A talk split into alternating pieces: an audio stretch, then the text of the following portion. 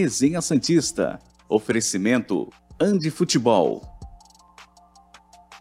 Pixbet.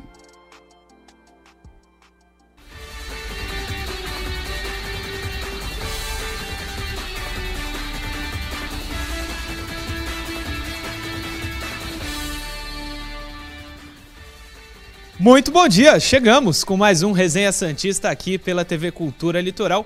Hoje é quarta-feira, 22 de junho de 2022 e essas são as principais manchetes do programa de hoje. Comebol acata pedido e decisão das oitavas de final da Sul-Americana será na Vila Belmiro. Santos renova contrato com o zagueiro Jair, destaque na Copa São Paulo.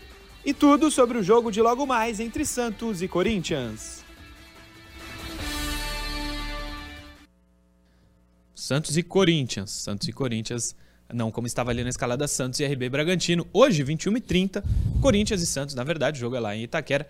Primeiro jogo das oitavas de final da Copa do Brasil. Importante que o Santos consiga sair vivo de lá. Acho que vai conseguir. O time está evoluindo e vamos ver o que, que o Bustos vai trazer para a gente hoje à noite.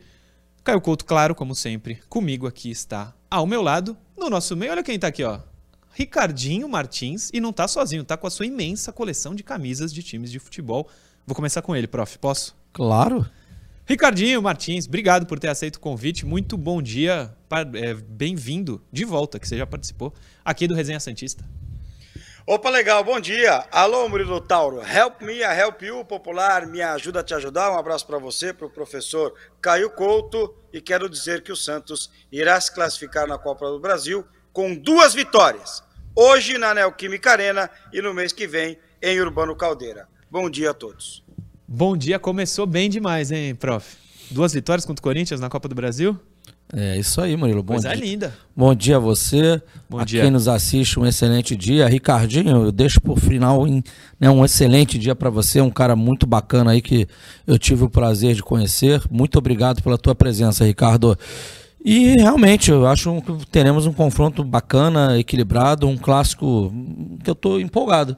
Esperando que realmente chegue aí o horário do jogo, que eu acho que teremos um jogo bem, bem competitivo, um confronto equilibrado, um confronto legal. E você sabe quem será que entrará em campo com a camisa do Santos? Quem serão os 11, prof? Se você não sabe, é a hora da provável escalação. Pode? Hum, me- Como diz o Ricardinho, então me ajuda a te ajudar. é isso, vambora, é mano. isso. Põe na tela aí, Johnny. Provável escalação para daqui a pouco. Corinthians e Santos, 9h30 da noite. O que temos é o seguinte, rapaziada. Santos e Corinthians, 22 de junho, 21h30, Neoquímica Arena. João Paulo, Lucas Braga, na direita. Kaique Bauerman e Lucas Pires. Fernandes, Sandri, Zanocelo e Johan Julio. Marcos Leonardo e Léo Batistão. O provável time de Fabian Bustos. Ali como opções Ângelo, Auro e Bruninho. Pode deixar na miniatura, Johnny, pra gente começar a conversar sobre isso. Foi o time que treinou, inclusive cravou Ricardo Martins. Não teremos outra formação. É isso, Ricardinho? É isso, Murilo. Pelo que eu consegui apurar, o time que treinou ontem é o time que começa o jogo hoje. Fiquei bastante surpreso, né? Com a manutenção do Lucas Braga pelo lado direito. Porém, até consigo entender, porque ele volta aí com a trinca de três volantes. De repente, alguém para ajudar muito o Lucas Braga na marcação pelo lado. Até porque o Auro, cá para nós aqui, é um jogador de qualidade técnica bastante duvidosa, né? Acho que para apoiar o Lucas Braga até vai melhor do que o Auro. Ah, entendo a saída do Bruno Oliveira no meio de campo. Acho que é um jogador que foi muito bem contra o Red Bull Bragantino, mas hoje a tendência é o Santos se defender mais do que atacar. O Léo Batistuta na frente é um jogador que me agrada muito. Sou fã de carteirinha do eh, menino Marcos Leonardo, mas lamento que o Santos vai começar o jogo com 10 jogadores. Por que 10 jogadores, Ricardinho? Quem? Porque pelo, pelo lado esquerdo, um jogador que, segundo Ademir Quintino, é muito bom sem a bola, não serve para o meu time. Porque no meu time tem que ter a bola para jogar. Não, mais do que isso, você, torcedor do Santos, telespectador do Resenha, sabe. Aos domingos eu estou com o Ricardinho Martins e Ademir Quintino lá no Domingo Esportivo, na Santa Cecília TV. E Caio Couto, ele não disse só o que o Ricardinho falou, que o Johan Julio é importante. Ele disse que ele é o mais importante taticamente. Tu embarca na do Ademir ou Não, eu deu aquela viajada? Não, ele não viajou, ele falou. Se em- ele não é o mais, é um dos Não, mais, né? mas ele falou em relação ao, ao, ao que se vê da proposta do, do, do Fabian Bustos. Hum. Né, falar que o Julio tecnicamente é um jogador primoroso, mentira total, né? Os caras vão falar, cara, você tá louco? De maneira alguma. É verdade que não é. Murilo, Hum. pra mim, do time, rapidamente, eu lá atrás, sem veterano, sem ter nada, eu só errei um cara aí. Eu errei o Auro. Sim. Que pra mim o Auro pode assinar a rescisão. Né? Se Segundo a ele é gente da- deu essa escalação com o Auro É, no lugar do Braga, né? Sem ter treino, sem ter nada. Eu falei que eu achava que ia jogar. Aí à tarde confirmamos isso. Isso. O Auro, então, assina a rescisão, aquele abraço pra ele. Quando você é o titular imediato da posição e não joga, é porque o técnico não confia em nada em você. É. É, o, o, o, o- eu cravo, não eu cravava, eu achava que jogaria o Rulli e não jogaria o Ângelo, porque pra mim ele viria com aqueles quatro no meio de campo. Para mim, e viria com o Sandro mais uma vez. Então a gente vai ter realmente aqueles três jogadores ali naquela posição, Sandro pela direita, centralizado o Rodrigo e aberto ali um pouquinho pelo lado esquerdo o, o Zanocelo. Eu também acho que o Rulli não virá aberto pela esquerda, ele fará uma ponta do losango, será um quarto jogador no meio com os dois jogadores à frente como o Ricardinho falou, com um perfil, de repente, do Corinthians ter um pouco mais de posse de bola no jogo, e usando o Batistão como o escape, o cara que tem essa força para levar a bola, o Marcos Leonardo sempre muito perigoso à frente. E característica já do Corinthians, para falar, num perfil geral aqui, é um time que tem muita capacidade técnica, mas não é um time muito intenso. É um time que normalmente no segundo tempo também perde ainda mais na relação do preparo físico. É um time que fica, muito, fica mais lento. Daí também me, me, vem na, me vem na cabeça ele ter mais força no primeiro tempo de marcação e opções de Ângelo e de Bruninho no segundo tempo, que o Corinthians normalmente nos jogos dele, ele perde bastante intensidade na segunda etapa. É a característica do time. Até pela característica dos jogadores do Corinthians, né, prof? Sim. O Johnny vai colocar na miniatura de novo a provável escalação, porque eu queria conversar com vocês sobre um assunto no ataque. O Ângelo, mais uma vez, é, tá fora. Bruninho também. O Ricardinho, você acha que entram os dois? Talvez primeiro até o Bruninho, né? Porque o Ângelo não tá podendo jogar. Mas essa é a escalação do Bustos. Você faria diferente? Jogaria com o Ângelo? Eu começaria o jogo com o Ângelo, para ser bem sincero. A informação que eu obtive ontem dentro do Santos é que o Ângelo está pronto para jogar de 45 a 60 minutos. Então, no intervalo, já que não começou o jogo com o Ângelo, no intervalo, independendo do resultado, eu coloco o Ângelo. Ah, tá ganhando por 2 a 0 põe para fazer o terceiro quarto. Ah, tá empatado 0 a 0 põe para fazer um gol. Ah, tá perdendo de 1 a 0 2 a 0 põe para levar problema para a defesa adversária. Porque no segundo tempo, como disse o Caio Couto, o Corinthians vai cair fisicamente, porque é um time, para não falar que é um time velho, é um time mais rodado, né? Então o Ângelo com aquela velocidade, rabiscando para cima, pode dar muito certo. Então foi a informação que eu obtive ontem, de 45 a 60 minutos é o que o Ângelo conseguiria jogar hoje. Engraçado, eu com 17 anos jogava o dia inteiro e namorava depois ainda. E com relação ao Bruninho, eu entendo a escalação hoje, ele fora para ter o meio de campo um pouco mais forte. Mas depende de marcação, eu digo, né? Mas dependendo do que acontecer, ele vai colocar o Bruninho no segundo tempo. Agora o Ângelo, dependente de como tiver o jogo, eu ponho no intervalo. Eu também coloco tranquilamente para jogar pelo menos 45 minutos. Professor Caio Couto, para a gente fechar sobre a provável escalação, não dá para o talvez ele esteja fazendo isso, a gente não está podendo acompanhar os treinos. Sim. Não dá para ele tentar fazer com que o Bruninho entregue o mesmo taticamente que o Johan Julio, e aí o Santos teria mais qualidade com a bola e de repente a mesma sem a bola, já que o Johan Julio é tão importante sem ela. Hum, A gente viu pouco do Bruninho, mas pelo que eu vi do Bruninho não dá. São jogadores totalmente opostos. Mas é o que? Intensidade? O, o Johan Julio, ele é, ele, é, ele é muito mais intenso do que o Bruninho, só que o Bruninho é mais qualificado, é mais inteligente. E aí, pro perfil de jogo que ele quer começar, que ele, de uma forma geral, ele começa, e hoje especificamente, ele tá botando o Julio, que ele tá preocupado primeiro em não tomar um gol, ele tá preocupado primeiro em fortalecer a defesa e tá preocupado em ter menos a bola e ser mais vertical, Murilo. Com o Bruninho ele muda um pouco o perfil. E a entrada do Bruninho do jogo acho que vai depender muito até do próprio resultado. Se o Santos estiver na frente no marcador, eu não creio que entre o Bruninho. O Ângelo, acho, tenho certeza que entra de qualquer maneira. Sim. Até porque o Batistão nunca vai até o final, e aí eu não tô cornetando o Batistão, não. Tô falando uma coisa que é fato. Talvez você não Ele esteja, nunca você não vai até o esteja final. cornetando nem o Bustos, né? Porque talvez ele tire pela questão fisiológica a pedido dos médicos, né? É, os o- atacantes do Santos geralmente não jogam os 90 O minutos. fato é que o Batistão, uma coisa é verdade, ele se entrega muito ao jogo Muito. com a bola e sem a bola. O cara ajuda muito na marcação. Agora, se ele consegue fazer 90 minutos ou não consegue, alguém pede para sair, não sei, não, não sei. O fato é, ele não chega nunca a jogar 90 minutos. Sim. Não é isso, Ricardinho? Não sei se o Ricardinho tem alguma informação. Não, Diga, é isso. Ricardinho. Não, não, só para dizer o seguinte, eu até fiz uma brincadeira aqui com relação ao Johan Julio, porque não é o tipo de jogador que me agrada, mas eu acho que hoje ele pode ter um papel importante sim. Ponto. Mas o que me deixa assim mais uh, aliviado, primeiro que ele tem que escalar os jogadores que ele trouxe, né? Você traz, você vai ter que escalar. Agora, olhando para o banco hoje, antes de entrar um monte de mercadoria, você tem o Ângelo para entrar, você tem o Bruninho para entrar, você tem o Juan Seco para entrar. Então, quer dizer, antes de colocar um tal de cansado e um pé de rato, você tem outras opções hoje, né? Ele tá falando de Goulart e Johan Ru- e Brian Você que tá Angulo. falando. Quem tá E falando é você, eu não dei nome. Inclusive, Eu não dei nome. inclusive segunda-feira, é, ah, claro, a gente criticou aqui, e no Domingo Esportivo também, algumas alterações do Bustos, mas eu fiz a ressalva, tanto no Domingo Esportivo quanto aqui, de elogiar o Bustos por não ter colocado nenhum dos dois. Ele morreu com quatro substituições, mas não colocou nem Brian Angulo, nem Ricardo Goulart. Acabamos de falar aqui que o time do Corinthians é um time que, que vai perdendo intensidade com o passar da, da partida. Poxa, se você pega um segundo tempo, que é provável que isso esteja acontecendo, não tem o porquê de você colocar em campo um jogador que seja parado, que não seja intenso. A tua substituição tem que botar jogador que, que, que tenha velocidade, que tenha intensidade, mobilidade, que isso vai te ajudar na partida. O raciocínio é lógico. É isso. O Ricardinho, Pra a nós. provável- Fala. O raciocínio é lógico para nós, né? Não exatamente para quem contrata os jogadores. Ou quem O- escala.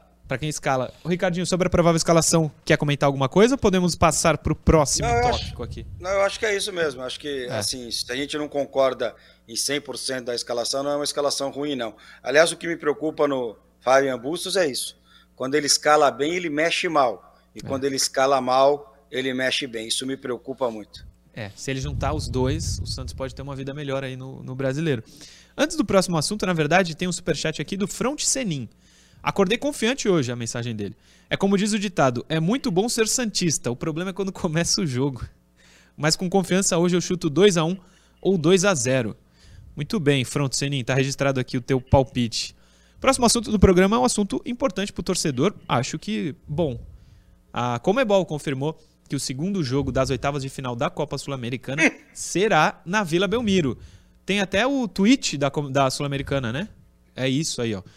A própria Confederação Sul-Americana postou o seguinte: confirmado, o jogo de volta entre Santos e Universidade Católica, o Deportivo Tátira, perdão, pelas oitavas da Comebol, será na Vila Belmiro. Ou seja, o Santos passa de 16 para 20 mil assim, ó.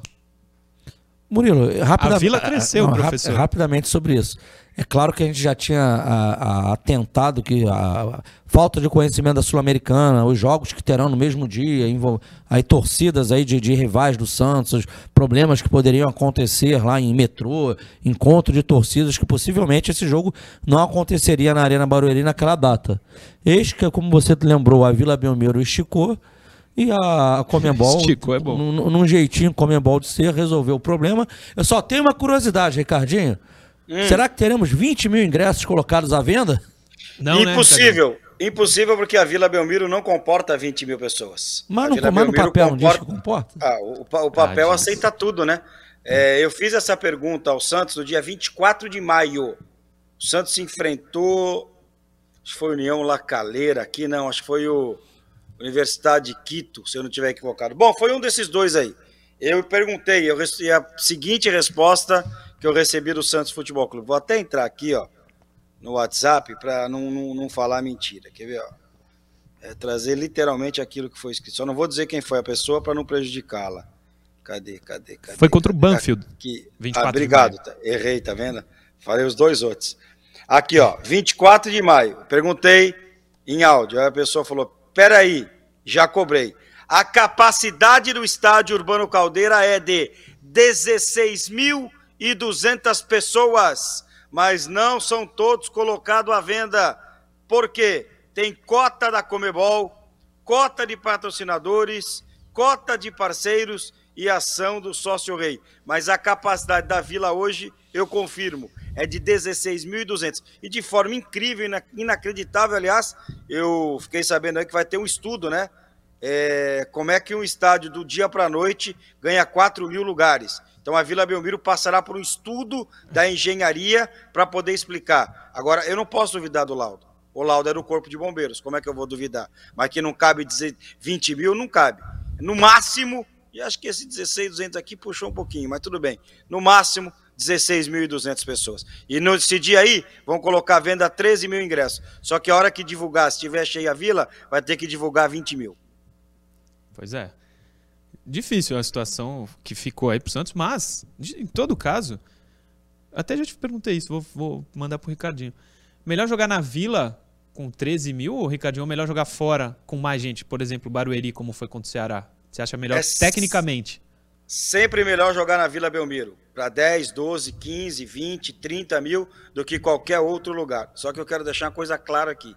Hum. Esse laudo de 20 mil, o Santos já tem ele, ó há anos. Ele só foi revalidado. O Santos cansou de jogar. Quartas Sim. de final, semifinal, oitavas de final de Libertadores da América na Vila, quando o regulamento já falava em 20 mil pessoas. É que ele estava esquecido. Ele foi ressuscitado, igual o Fênix. É, por causa de tudo que aconteceu. Mas pelo menos vai ter torcida, né? O Santos corria o risco de jogar sem torcida. Corria, Fala, mas só um detalhe. Hum. Com os pés no chão, eu sei que o nosso amigo Noronha fala de bater na Maria, madeira, perdão. Na Maria nunca, Um professor. abraço, por favor. Desculpa. Que isso, violência. Jamais. Contra, contra nenhum gênero, entre nenhuma é pessoa, isso, isso, não existe. É isso aí. Aliás, é... teve aí uma aqui pertinho, hein? Tá louco, um, né? Rapaz, que negócio é aquilo? Que é absurdo. Preso, eu, eu, eu, assisti vergonha. o vídeo, eu vi esse vídeo que aí. É, batendo na madeira. Já então pro, pro nosso amigo Noronha, eu bato na madeira, na madeira. Noronha, vamos lá. Ah. O Santos, por favor. Deportivo Tátira é, é para passar com as pernas amarradas, hein? Ah, sim. Por favor, hein? Sim. Em qualquer lugar, em qualquer lugar que botar o jogo, Você garante? é obrigação ganhar lá e ganhar aqui. Fala sério, pô. Fala aí, Ricardinho. Você garante? Você garante que vai passar? Pô, Ricardinho, lembrar, por favor, olha o, o adversário. E aí não tô tirando o pé do chão, não. Eu queria lembrar o senhor hum. que para passar para essa fase da Copa Sul-Americana foi um sufoco danado. Passou com o resultado dos outros, hein?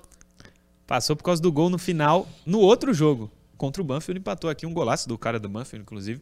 Mas era para fazer a vitória com dois a mais, hein? E, e, outra coisa, o torcedor do Santos que reclama tanto de arbitragem, em vários momentos com razão, na Copa Sul-Americana o Santos foi muito ajudado. Tem Verdade. um gol aqui contra o União Lacaleira que não há impedimento e impedimento é marcado. Fala, prof. Mas a bolinha foi a favor do Santos. O Tati era, era o melhor adversário que qualquer time podia pegar. E caiu pro Santos. Isso aí é fato. Santos. Sem dúvida. Antes do intervalo, Ted Sartori, tá vendo o programa. Ô, Bom dia, amigo, desculpa. na audiência. Grande abraço. Fala, Ricardinho. Desculpa, que dia que é esse jogo do Deportivo Tátira? Contra o Santos? A próxima quarta, é. não é isso? Coloca aí, Johnny, na não, tela. Não, é fora, é fora. É fora, o da primeiro é volta é, fora. é dia 6. É isso? Isso. isso. Então é o seguinte, Lembra, Murilo, que eu trouxe a informação que a Vila ia ficar Sim. parada durante 15 dias? Sim. Então não vai mais. Se é dia 6, né? É, porque o jogo contra o Flamengo para ir para São Paulo dia 3, a alegação que me deram dentro do Santos é que é para Barueri no dia 3, porque a Vila ia estar tá em reforma do gramado. Quando que o Santos faz? Desculpa sair completamente do imagina, roteiro imagina. na minha cabeça agora. O Santos joga agora contra o Corinthians. Ah, pode ser que já esteja parada a vila, então, pode né? Pode ser antes, né? Porque tá fora, é. Pode ser que. Bom, é, então tá. Provavelmente Porque é o jogo a... que vai voltar. É, a CBF ainda não confirmou oficialmente o jogo do Santos contra o Flamengo para o dia 3. Vai passar do dia 2 para o dia 3. O Santos tinha pedido para jogar às 11 da manhã, lá em Barueri. A CBF disse ok, mas aí a Rede Globo entrou na parada e pediu para o jogo ser às 4 da tarde para ser é, televisionado para o Brasil inteiro.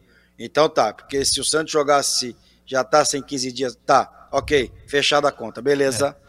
E sobre esse pedido da Globo, inclusive, Ricardinho, é, entra uma grana para o Santos, né? O Santos vai Duas aceitar milha. prontamente. 2 milhões? Já aceitou, já aceitou. É. Superchat de novo do Front Seninho, ó. O problema é que quando falamos Santos, o jogo é fácil. Entre aspas, ele coloca. Sempre temos que assistir o jogo com um desfibrilador e uma equipe médica para socorrer. o Front Senin tem uma dose de razão, viu? Porque não, tá, não tem sido fácil. A gente vai para o intervalo rapidinho, daqui a pouco estamos de volta. Resenha Santista. Oferecimento Andi Futebol. Pixbet.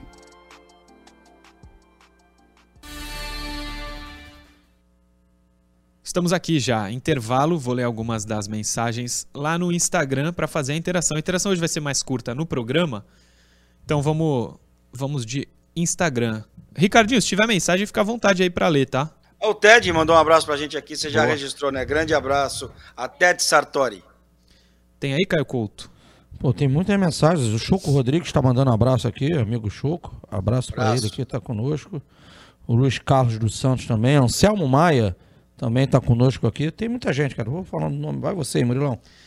O Tiago Faria tá vendo o programa. Tiagão, professor de natação lá do Rebouças e joga, jogava futebol há um tempo atrás. Beijo, Tiagão. É, mensagens aqui, Caio Couto, do Instagram. Aliás, hoje, 22 de junho, o Na História Especial não vai ser sobre Santos e Corinthians, vai ser sobre o 22 de junho de 2011. Há 11 anos atrás, o Santos conquistava Eu o tri. estava lá, hein? Eu estava lá também como torcedor, eu, meu pai e meu irmão. Eu trabalhando. É. E acabou o jogo. Eu peguei o microfone, a gente não podia entrar no gramado, depois até consegui entrar. Dei na mão do capitão do Santos naquele dia. Ele saiu entrevistando todos os jogadores para mim. Tem um é, detalhe, hein? É. E, teve tem, uma porrada tem um no, porradaria no campo, né? Teve, teve. Culpa do filho do, do delegado Nico. É... é. Sabia dessa? Nunca. É, ele começou falar. a briga lá. Ele começou. O delegado Nico de São Paulo. Sim, sim. Frentista, então o filho dele filho entrou no sabia. campo lá, é, discutiu com o argentino, o, o couro comeu. Até esqueci o que ia falar. O Neymar chutou um cara lá. Ah! ah. Neymar! É. Se o Santos ganhar hoje, ele disse que vai fazer uma surpresa aí. Colocou no. Oh. Tá no. Pede pra tua produção puxar, tá aí no Instagram dele. Se o Peixe ganhar hoje, após o jogo tem uma surpresa. Será que ele vai anunciar a volta?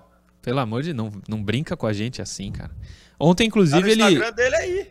No, o Instagram dele mostrou que ele postou, na verdade, que estava tudo bem. Teve um problema com o avião dele lá, né? Teve, parou, ficou... parou em Boa Vista, porque é. tinha um problema no, no para-brisa. Fala, prof. Posso fazer uma pergunta aqui do Rafael Pascoal? Essa é a cara do Ricardinho. Manda. Ah, Ricardinho, é. pra tu, hein? Bom dia, Caio. O Santos não tem dinheiro e quer contratar mais, mais jogadores indicados pelo Bustos. Não aprendeu com o JJ e o Angulo? Minha pergunta é: o Edu Dracena não deveria barrar essas péssimas contratações?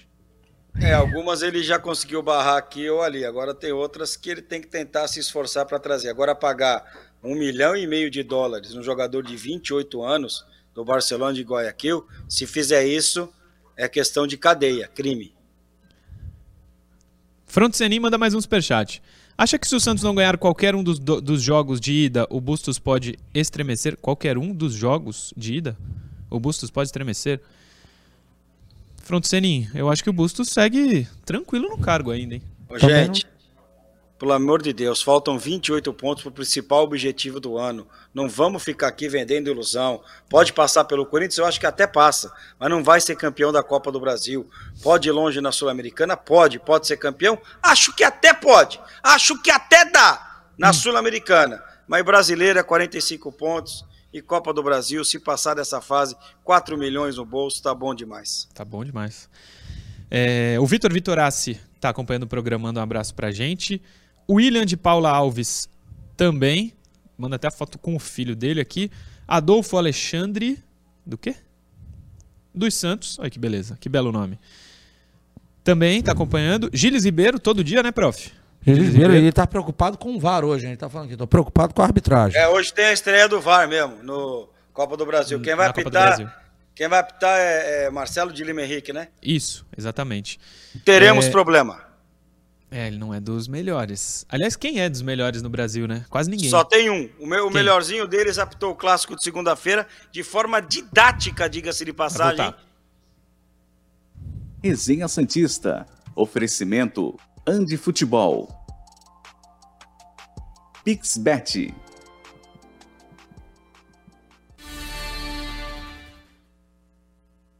Estamos de volta, segundo bloco do Resenha está no ar. Você sabe que no intervalo, lá no YouTube, a gente fica trocando ideia aqui, lendo as mensagens de quem nos manda, superchat, enfim. E a gente estava conversando, o Ricardinho ficou de terminar sobre a arbitragem. Te cortei porque a gente ia voltar, Ricardinho. Quer completar? Não, eu disse o seguinte, né? Quem vai apitar hoje é Marcelo de Lima Henrique, teremos problemas. E você falou quem que é o melhor. O melhor é aquele que apitou segunda-feira o clássico no Morumbi, o Daronco, o homem de 14 por 16 que durante todo o jogo foi bastante didático, né? Por tudo aquilo que aconteceu na rodada, todo lance ele explicava o que, que o VAR estava vendo, o que, que o VAR não estava vendo, porque a arbitragem no Brasil é um lixo. É. E nessa última rodada, então, o que fizeram? Meu Botafogo, Deus! Botafogo e Inter, Corinthians e Goiás foi absurdo. Corinthians e Goiás foi em Itaquera, hein? Vamos abrir o olho, porque hoje é lá. Em Itaquera contra o Corinthians é. O bicho pega. Andi Futebol, a maior e melhor loja física de material esportivo nem de Santos, nem da Baixada do Brasil, professor Caio Couto. Toda essa infinidade de materiais que está na tela, você encontra lá na Andi Futebol. Para você, para seu filho, você que tem um filho que está em escolinha de futebol, enfim, tem todos os materiais que você precisa lá na Andi Futebol. Chuteiras de primeira linha só tem lá na Andi Futebol também. É, os uniformes do Santos já chegaram, estão à disposição para você que é torcedor e quer comprar em todas as lojas. Porém, Somente na Andi Futebol, se você comprar o novo uniforme do Santos, você ganha essa mochilinha aí, ó, que está na tela, a Ginsec. Comprou a camisa nova, seja a branca, como você já viu aí, ou essa listrada que está na tela, ganhou a Ginsec, custa R$ 99,90. Se você comprar lá, sai na faixa, de graça, para você. Então, quer o uniforme novo do Santos? É lá na Andi Futebol. Só lá que você ganha esse brinde especial lá com o Ali. A Andi Futebol fica no Shopping Praia Mar, Piso térreo, é o maior shopping aqui da cidade de Santos, facinho localização, estacionamento, muito fácil para você chegar lá e comprar o seu material esportivo, o que você quiser, pode ter certeza tem lá na Andi Futebol, maior e melhor loja física de material esportivo do Brasil, professor Caio Couto. Com certeza. Podemos ir para a interação? Lógico. Como eu falei, hoje é uma interação só, porque é uma interação muito legal que chegou para a gente sobre o assunto, algo que a gente falou ontem mas vale a pena a gente ler. Se liga, coloca aí, Johnny. O Manuel Cruz aqui de Santos, que inclusive conheço, meu parceiro. Um beijo, Cebolinha. O mundo está tão perdido que quem faz a sua obrigação como cidadão, ser honesto, tem que ser exaltado. A atleta fez apenas o correto e mesmo assim precisa ser parabenizada. O Caio Couto falou ontem sobre isso. Ricardinho, não sei se você viu, você viu a repercussão, claro, Sim. sobre a goleira, a goleira não, né? Sobre a jogadora que teria recebido o suborno e negou prontamente. O que o Manuel diz é: a gente está tendo que elogiar uma pessoa apenas por ela fazer o certo por tudo que tem acontecido. Mas vale aqui, mais uma vez, enaltecer a postura dela, né, Ricardinho? Muito, muito, porque infelizmente a gente vive num mundo, é, e principalmente aqui no Brasil, dos valores invertidos, né? E quando a gente tem algo que é correto, todo mundo fica espantado, né? Nossa, que maravilha! Infelizmente é assim que a gente vive. Aliás, vamos melhor nem falar. Não quer falar? Não, porque se for falar, depois vai ter encheção de saco pro meu lado, entendeu? Então é, é melhor não falar. Então, já que o Ricardinho não vai falar, mas deu o recado, professor, pode ser análise tática nesse momento? Com certeza, vamos falar do adversário do Santos. Análise tática, o professor já está na tela com o seu quadrinho e o Johnny vai tirar agora esse aí, porque aqui não vem esses. esse símbolo aqui, não dá não. Tira aí, Johnny, passa. Isso. Chega de Corinthians. Vamos lá, gente, de uma forma bem objetiva e didática para ficar claro para quem acompanhará o jogo mais tarde, tá? Uhum. Corinthians sem a bola, geralmente eu assisti os três últimos jogos do Corinthians aí, né? 1 4 5 1, mas mas num bloco médio, tá, de marcação. Mesmo jogando em casa, dificilmente o Corinthians vai dar uma beliscada lá na frente, se é vez ou outra, em bola parada. Mas devido até às características dos jogadores, ele passa a ser um time de um bloco mais médio. Por quê? O Corinthians, eu vou lembrar aqui, não é um time muito intenso. Pode trocar, Johnny. A gente vai andar. Essa seria a figura, tá? É o Cássio aqui atrás.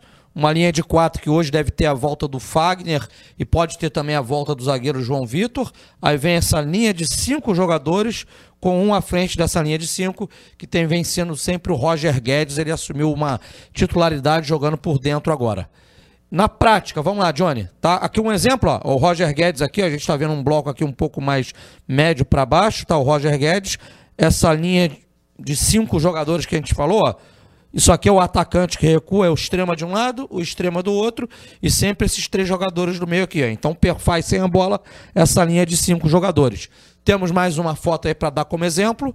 Tá aqui, ó, um momento lá na Arena da Baixada, uma primeira linha de quatro lá, e tá aqui os cinco jogadores, aqui mais uma vez os extremas, era o William nesse jogo aqui aberto, ó. Um, dois, três, quatro, o quinto tá um pouquinho atrasado, com o quatro atrás, a gente está falando aí o quatro, o cinco e o 1 do Corinthians. Né? Foi assim que ele atuou nessas últimas três partidas, pelo menos, dele. Pode trocar, Johnny? Vamos andando? Tá? Vamos começar a falar do Corinthians com a bola. Tá? O Corinthians com a bola, aquele 5, aquele 1-4-5-1 se transforma num 4-3-3. Por quê? Os dois extremos que voltavam, eles ganham profundidade. Né? A característica é de um jogo apoiado, o que a gente pode chamar aqui de triângulos do Vitor Pereira, eu vou mostrar daqui a pouco para vocês o que, é isso. E o Roger Guedes, o famoso falso 9. A gente verá que o Roger Guedes ele não fica enfiado lá entre os zagueiros adversários. É um jogador que circula o tempo inteiro. Pode ir passando, Johnny? É.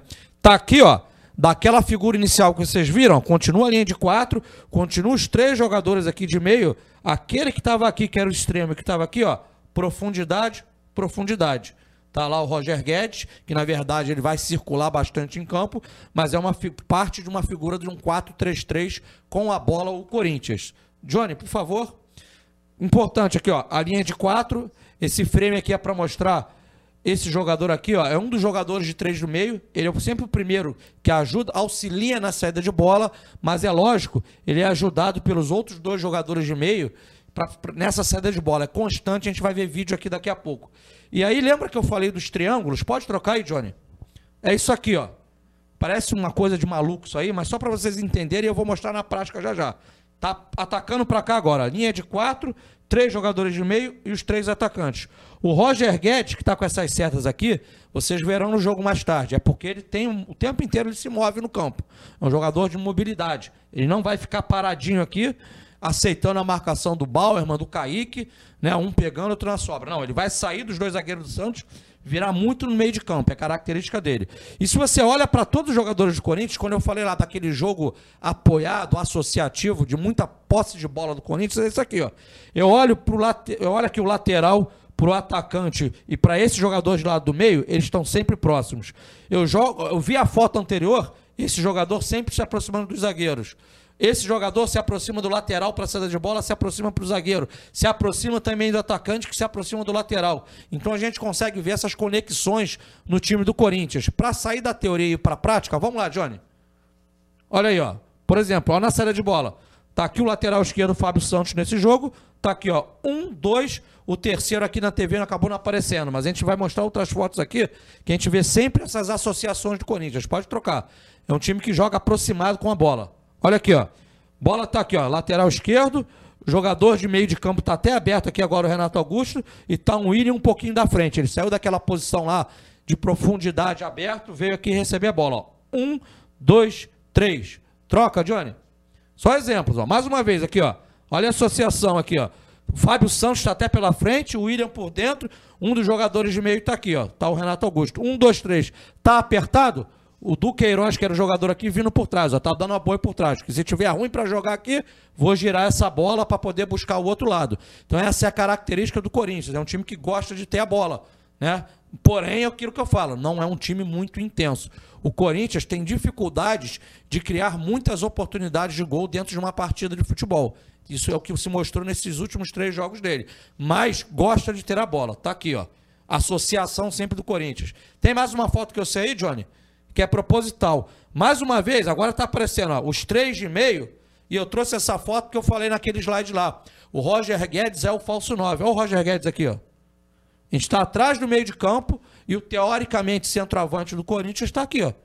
Então, ele não é um centroavante na prática. Ele circula, ele roda o tempo inteiro, ele passa a ser até muitas das vezes um quarto jogador de meio de campo. Né? Então, o Corinthians não tem só esses três. Esse cara circula.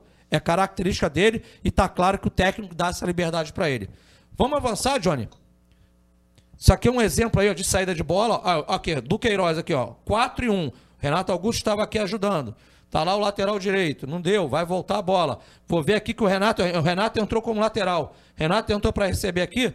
Lógico, o lateral do Corinthians já foi embora, não está aparecendo aqui no, no vídeo, e o atacante já caiu por dentro. Então, olha as associações, olha os triângulos ali, ó, lateral, jogador do meio do lado, atacante do lado. Aquele triângulozinho, isso é característico do Corinthians.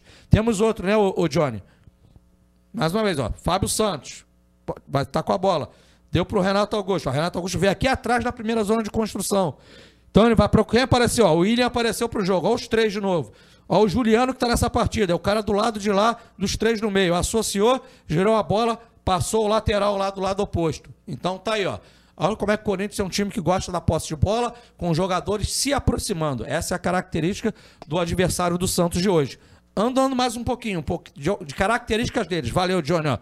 Jogadores de meio sempre procuram pisar na área, esse é um objetivo deles. Ele tem três no meio. O que está centralizado na frente da linha de quatro é o cara que fica mais. E os outros dois, os que estiverem pelo lado, tem essa. Tem, tem por parte do treinador essa liberdade para chegar de trás. Além disso, os extremas geralmente são com o pé trocado e cortam essa bola para dentro. Você tem normalmente o Adson com o pé esquerdo lá pela direita, o William ou o Mantuan podem jogar aqui pelo lado esquerdo de ataque com o pé direito. Então isso a gente vê. Eles cortam para dentro e no momento que cortam para dentro acontece isso aqui também, né? Eles abrem o corredor para a passagem do lateral adverso, lateral do Corinthians. Não, cortou para dentro, Fábio Santos ou o Piton, um dos dois jogará hoje, porque o Fábio Santos sempre entra no rodízio também lá do Corinthians. Então, fechou o William, vai passar o lateral.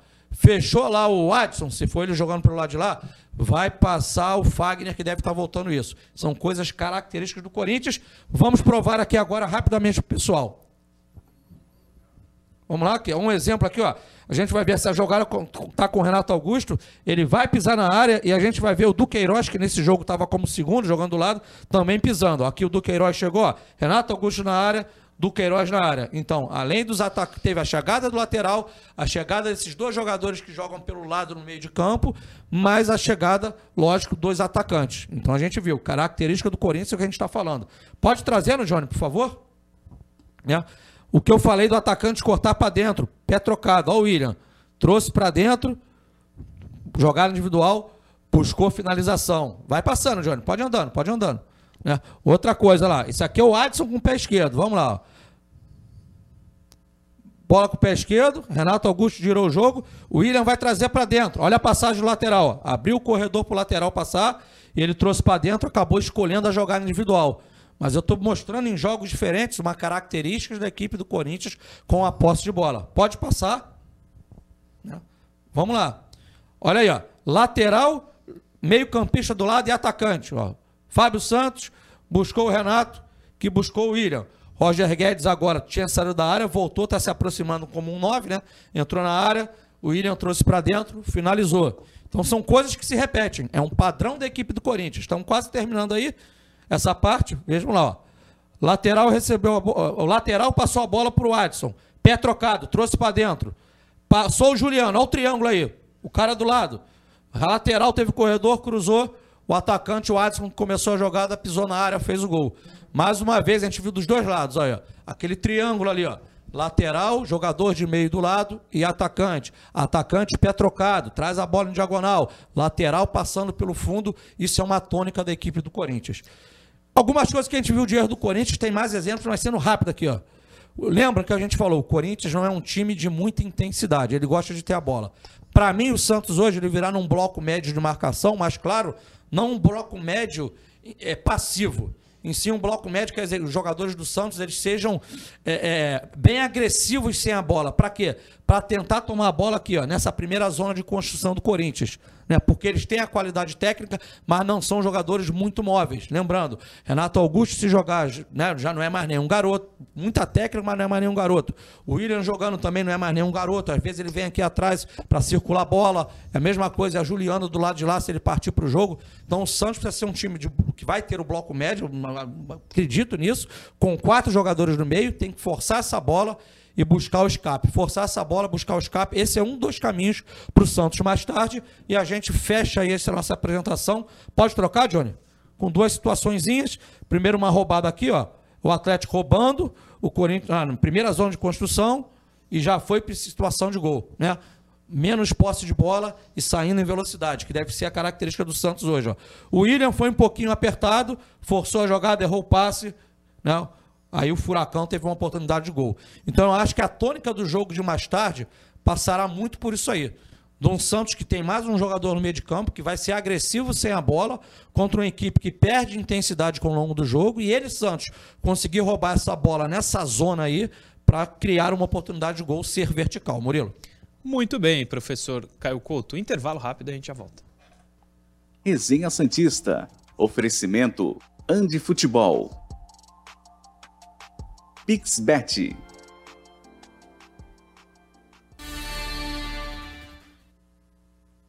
Volta. A produção me avisa que são no, no YouTube, aqui onde a gente está nesse momento, no intervalo, duas mil pessoas cravadas, professor Caio Couto. Que Então, legal. Deixa o like aí, rapaziada. Deixa o like, se inscreve no canal. Vocês fazem isso, eu sei, mas deixa o like. Continuem nos dando essa moral. É, Superchat tem dois aqui que chegou. Dois chegaram. Do Rafael Lima, bom dia. Vocês não acham arriscado Braga com o William? Vai precisar do apoio, vai precisar do apoio ali do Sandro, cara, naquele lado, da cobertura do Kaique, que é um jogador mais veloz que o, que o Velasquez, por exemplo. Acho que também passa por aí a escalação do Kaique. Pra marcar, o Ricardinho, era melhor o Braga com o William ou o Auro com o William? Ah, eu acho que não faz muita diferença, pode ser bem sincero. Eu acho E que o Lucas Braga vai render mais no ataque do que o Auro, apesar que não sei se vai atacar tanto assim, né? Se não vai ser aquela bola vadia, aquele ataque eh, maroto para fazer o gol. Eu acho que o Santos vai dar a bola ao Corinthians hoje. O Bustos acha o mesmo, por isso nem coloca o Auro. O Frontsenin, acho que o único que vai fazer gol no Santos hoje é o Jô.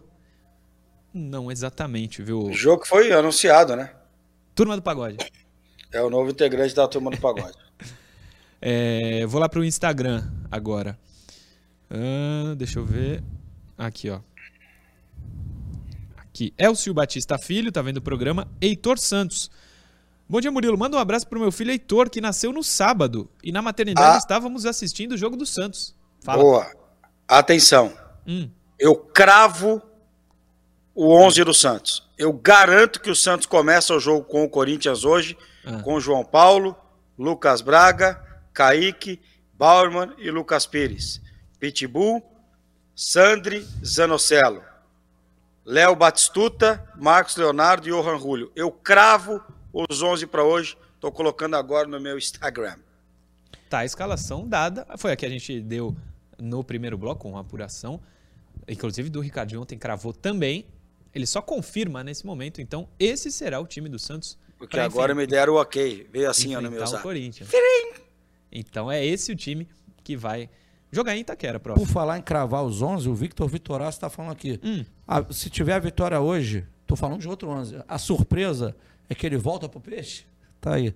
Ah, o, O 11 do Neymar. Neymar, do Neymar. É, não, então só complementando a informação, acaba de chegar a informação da Europa que o Alegre, né, técnico da Juventus, pede a contratação de Neymar Júnior. Na Juventus. Olha, Isso. ele não devia né? nunca ter saído do Barça, isso sim. O William Rodrigues, de Dourados, Mato Grosso do Sul, tá vendo o programa, manda um abraço pra gente também. O William Rodrigues, grande William, um abraço pra você. Posso fazer um aqui? O Adailton, é, prestação de serviço. Vocês Ah. sabem quando sairá a terceira camisa do Santos? Eu não tenho informação. Não, eu respondi pra ele, não tem data, mas é segundo semestre. Eu até respondi pra ele aqui. É, vai voltar é isso, Johnny? Então, vamos voltar. Resenha Santista. Oferecimento Andi Futebol. Pixbet.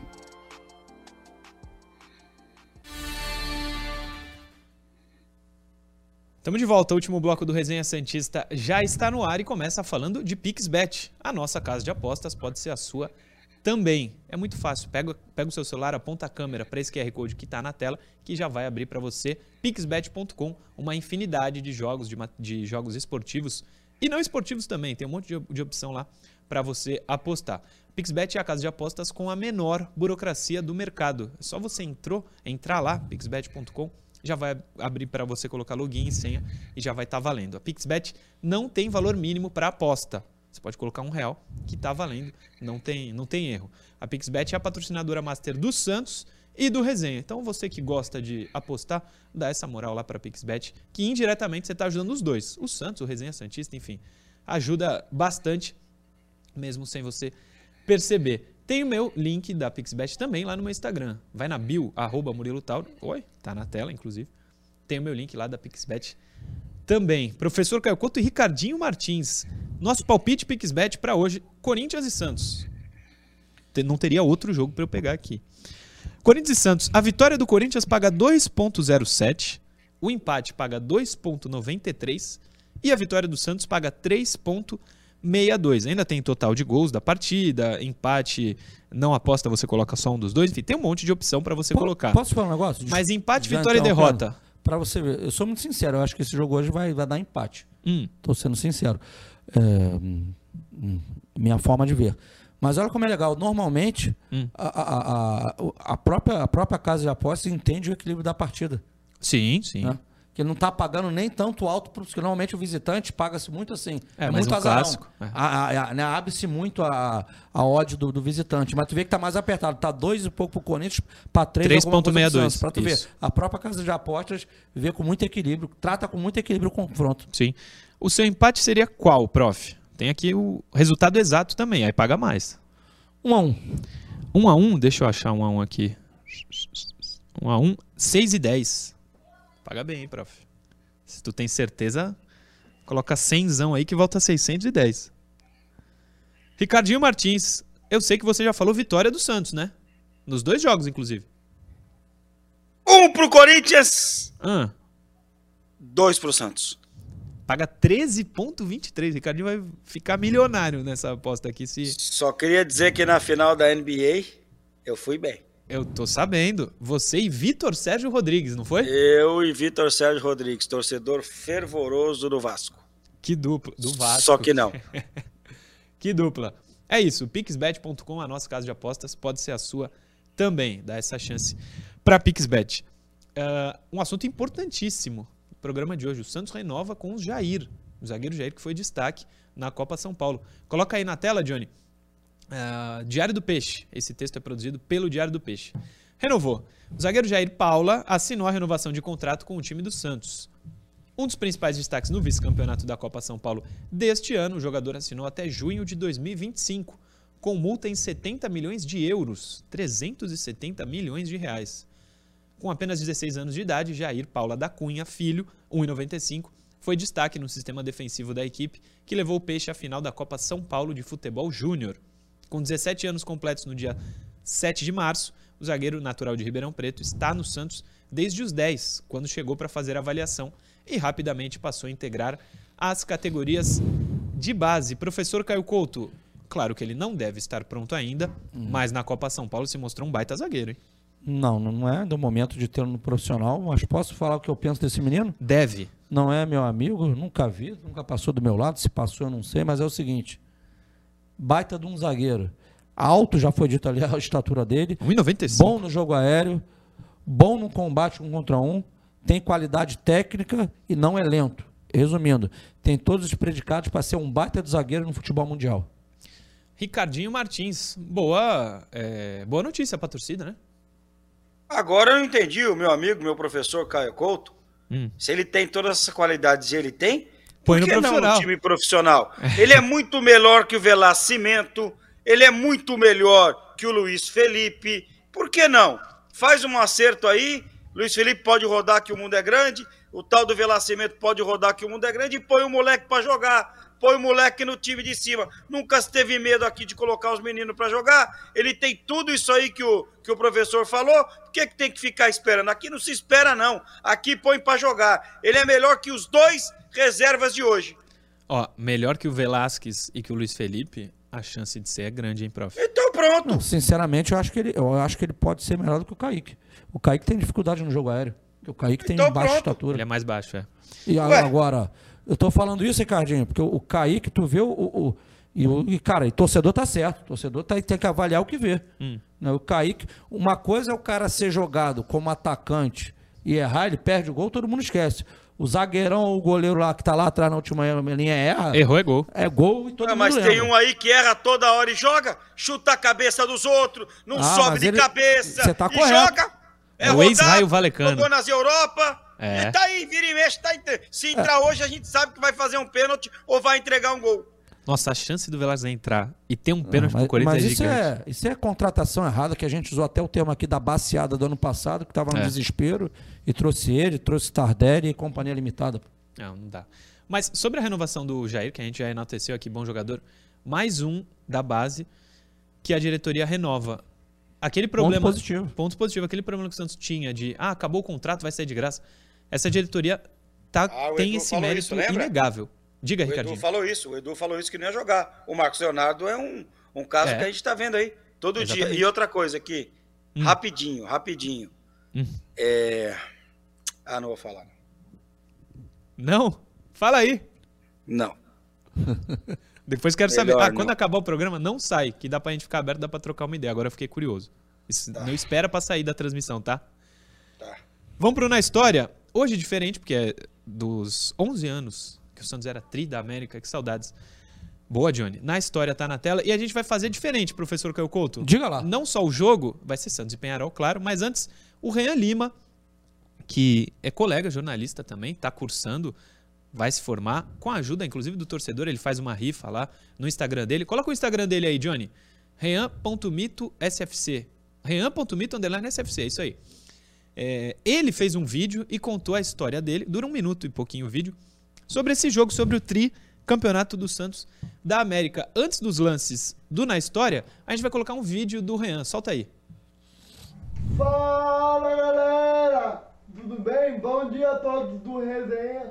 É, sou o Rean, sou Santista Fanático, tenho 19 anos e hoje vou contar um pouquinho pra vocês do maior título da minha vida, que hoje se completa 11 anos, que é o Tri da Libertadores, gente. E o Tri da Libertadores foi uma conquista pra mim especial, pelos seguintes motivos, porque eu era criança, porque eu tava começando a descobrir o futebol, começando a me apaixonar pelo futebol, e eu me encantei pelo jeito que o Santos jogava. E toda, todo jogo de Libertadores, para mim, existia-se um ritual da vitória do Santos. É, o ritual era o seguinte, fazer o moicano do Neymar todos os jogos. Então, eu parava, tomava banho e, e fazia um moicano do Neymar para ver os jogos. Ou seja, quando tinha jogo do Santos, gente, eu falava, hoje é dia de alegria, hoje é dia de ver o Ney jogar, hoje é dia de ver o o Léo jogar, hoje é dia de alegria, hoje vai dar Santos e quem tem Neymar não precisa se preocupar. Então, gente, meu ritual, eu acho que deu certo, né? Peixão foi campeão, nem foi artilheiro, nem é meu maior ídolo. Tamo junto, galera. Valeu! Valeu, Reanzinho. Baita história. Há 11 anos atrás, portanto, o Rean Lima estava de moicano comemorando o tricampeonato do Santos. Volto a dizer, rean.mito_sfc. Ele está fazendo uma rifa para poder pagar os estudos dele de jornalismo na faculdade. Se você puder, ajuda lá. Entra no Instagram, rean.mito_sfc. Tá na tela. Reanzinho, um beijo. Obrigado pelo vídeo. Baita história e éramos felizes há 11 anos atrás por causa dessas imagens. Coloca aí na tela, Johnny Santos vencia o Penharol no Pacaembu depois de um 0 a 0 Essas imagens são da Santos TV, por isso que tá assim, senão a gente toma um strike bonito de quem tem os direitos de transmissão, o que é perfeito. O Arouca faz a jogada, toca pro Neymar, e aí esse 1 a 0 Caio Couto, o quanto eu comemorei. Tava eu, meu pai e meu irmão. Que dia, 11 anos atrás. Ah, eu tenho um time aqui e vai dar saudade. Ricardinho, vou ler o time.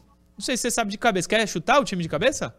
Que jogou a final, É. Rafael Cabral no gol. Ah, Eu acho que foi o Pará na direita, que o Danilo jogou um pouco mais à frente, não foi isso? Danilo tá aqui na escalação. Danilo na direita? É, É. Danilo, Edu Dracena, Durval, Alexandro O Léo, mas o Alexandre ou entrou. Léo. Isso, é, é muito jogo, né? É o Pagode no meio, Isso. Elano, Paulo Henrique Ganso, Neymar e Aroca, bem, bem lembrado, Neymar e Zé Love. É isso mesmo. Murici Ramalho era o treinador. Como disse o Ricardinho, Rafael, Danilo, Dracena, Durval e Léo, Adriano, Arouca, Elano e Ganso, Neymar e Zé Love. Entraram Alexandre no lugar do Léo, Pará no lugar do Paulo Henrique Ganso. 40.157 torcedores no Pacaembu o nesse Zé Love 22. perde um gol nesse dia aí, imperdível. Nossa, o Kleber Machado narra gol, né? irmão. Narra. Aí é o Kleber gol do Machado. Danilo. Narra gol, é, exatamente. Golaço. Aí o gol do Danilo, camisa 22. 22 era o Danilo, Caio Couto. 6 era o Durval, 11 era o Neymar. 22 do 6 do 11, os três que fizeram os gols. O do, o do. Durval foi contra. O, o Durval ali, entrou ó. pra história, né? O Durval é o único foi- jogador no mundo a fazer dois gols contras em final de Libertadores. Um pro Ele fez Penharol e um pro São Paulo. Ah, no Atlético. Isso. Estava É, lá também. Lembrava. Eu tava nessa parte aí, ó. Ali em cima, torcida jovem, um pouquinho mais pra cima. Completamente lotado o Pacaembu, que saudade desse dia. Esse segundo gol aí, então, que era. Pra gente era a confirmação. Ó, eu apareci ali, mas não dá pra saber que sou eu. Aí Era a depois tomou um confirmação do título. ainda, né? Não É, precisava, nossa. né? Cara, esse dia é histórico. E, e essa campanha aí, muita gente não lembra, mas foi uma campanha bastante sofrida do Santos. O Foi? Santos passa na Bacia das Almas, o Santos passa nos pênaltis, aí mesmo, né?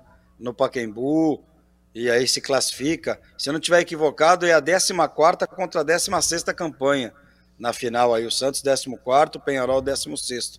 E o primeiro jogo lá, é, no Zero Uruguai, até, até hoje eles reclamam de um gol no lado de cabeça. Podem É reclamar verdade. à vontade. Podem Mas reclamar tava- à vontade. Mas tava. Tava Não impedido. sei. Tava Até hoje eu tenho dúvidas, mas não tô nem aí, não tinha VAR. É. Mas o. Não, mas não teve. Ó, o Santos pegou a América, né? Isso. LDU, Cerro Portenho e depois Penharol. Foi, não, não chegou a, a ir pros pênaltis, né? Nenhum confronto chegou aí. O time do Renteria, não foi? Não, Eu LDU. devo estar né? confundindo o ano, então. É, teve o Vélez, né? No ano seguinte teve os pênaltis. Na Vila, ah, é muito verdade. jogo na cabeça é que o- que o Santos perde. Não teve mesmo, ter certeza, nessa Não, campanha aí? não. Na, na, na Fala campanha das da, oitavas. da Libertadores, não. Das oitavas foi aquele jogo épico do Rafael, né? Que ele pega tudo contra o América, fora de casa. 0 a 0 Saudades desse dia. Tem um último superchat aqui do Front Senin. 11 anos atrás, meu pai fingiu a morte de um parente para me tirar da escola para assistirmos juntos na casa de uns amigos num telão. Cotia, 2011. Ele não estava O errado. jogo foi à noite, o negócio começou cedo. É, começou cedo, começou cedo. Não, eu saí mais cedo do trabalho também, porque meu chefe foi junto. Ricardinho Martins, estamos acabando o programa. Lembrando ma- mais uma vez dessa maravilhosa vitória. Como é bom ver esse tricampeonato do Santos. Obrigado por mais uma vez aceitar o convite e participar aqui do Resenha Santista, Ricardinho. Um abraço pra você, pro Caio Couto e... é, como é que chama o menino aí que deu depoimento? Desculpa. Rean Lima. Ô, eu não sei qual faculdade que ele cursa aqui, qual é a instituição. Não, ele Se é Unicamp, deveria- se eu não tô, é, eu acho que é em Campinas. Ele faz Então, lá a em Unicamp- Campinas, ele é de lá. Então, a Unicamp deveria bancar a faculdade dele. Um abraço a todos. É uma boa dica, hein? Renzinho, a gente sabe, eu converso com ele, ele tá lutando aí Se pagar. precisar, se precisar da nossa ajuda para divulgação, estamos à disposição. Olha aí o apoio que você já tem, Rean. Troca uma ideia lá no Instagram comigo, pode me chamar que a gente conversa. Obrigado, Ricardinho. Só uma coisa importante que eu esqueci de falar. É, ah, o Resenha Santista não estará hoje em Itaquera. Fizemos o credenciamento, mas foi negado pela CBF, alegando que já tinha muitas emissoras de TV é, solicitando credenciamento. A demanda era muito alta, por isso que não teremos ninguém. Eu fico bem bravo, mas entendo. A gente não vai transmitir o jogo, mas a gente queria estar lá Tá participar errado. da- Tá participar da coletiva, enfim. É, marca presença com o Resenha Santista, com a TV Cultura Litoral. Já fizemos o credenciamento para sábado e para o outro jogo da Copa do Brasil. Estamos aguardando a resposta positiva. Agradeço a Aninha da ACESP que tentou reverter, mas não foi possível. Outros colegas também não vão poder ir, mas fica aqui o meu registro de braveza, prof. Não gostei muito dessa resposta. Enfim. Obrigado. Amanhã às 10 estamos de volta. Valeu, Murilo. Agradecer muito ao Ricardinho. Obrigado também, Rean, pela tua participação no programa. Parabéns aí, sucesso na sua vida. E a você, torcedor do Santos, que também sempre nos apoia aqui no nosso trabalho. A gente agradece muito e estaremos todos ligados essa noite aí, né, esperando aí uma, uma grande performance e um bom resultado aí do Santos. É isso. O Rean não me respondeu, mas ele faz faculdade em Campinas, mas não é Unicamp, porque a Unicamp não, não paga. Então não é, É, Unicamp. é. Deve ser Mas- outra. Pensei isso É, na hora. Deve, deve ser outra. Mas é isso, gente. Hoje, nove e meia da noite, Santos e Corinthians. Corinthians e Santos lá em Itaquera. Vamos torcer para que o Santos consiga um bom resultado e volte com boas condições aqui na Vila para poder passar para as quartas de final. Além de, tecnicamente, moralmente ser importante, financeiramente vale muito. Amanhã às 10 estamos de volta com mais um Resenha Santista aqui na tela da TV Cultura Litoral. Valeu!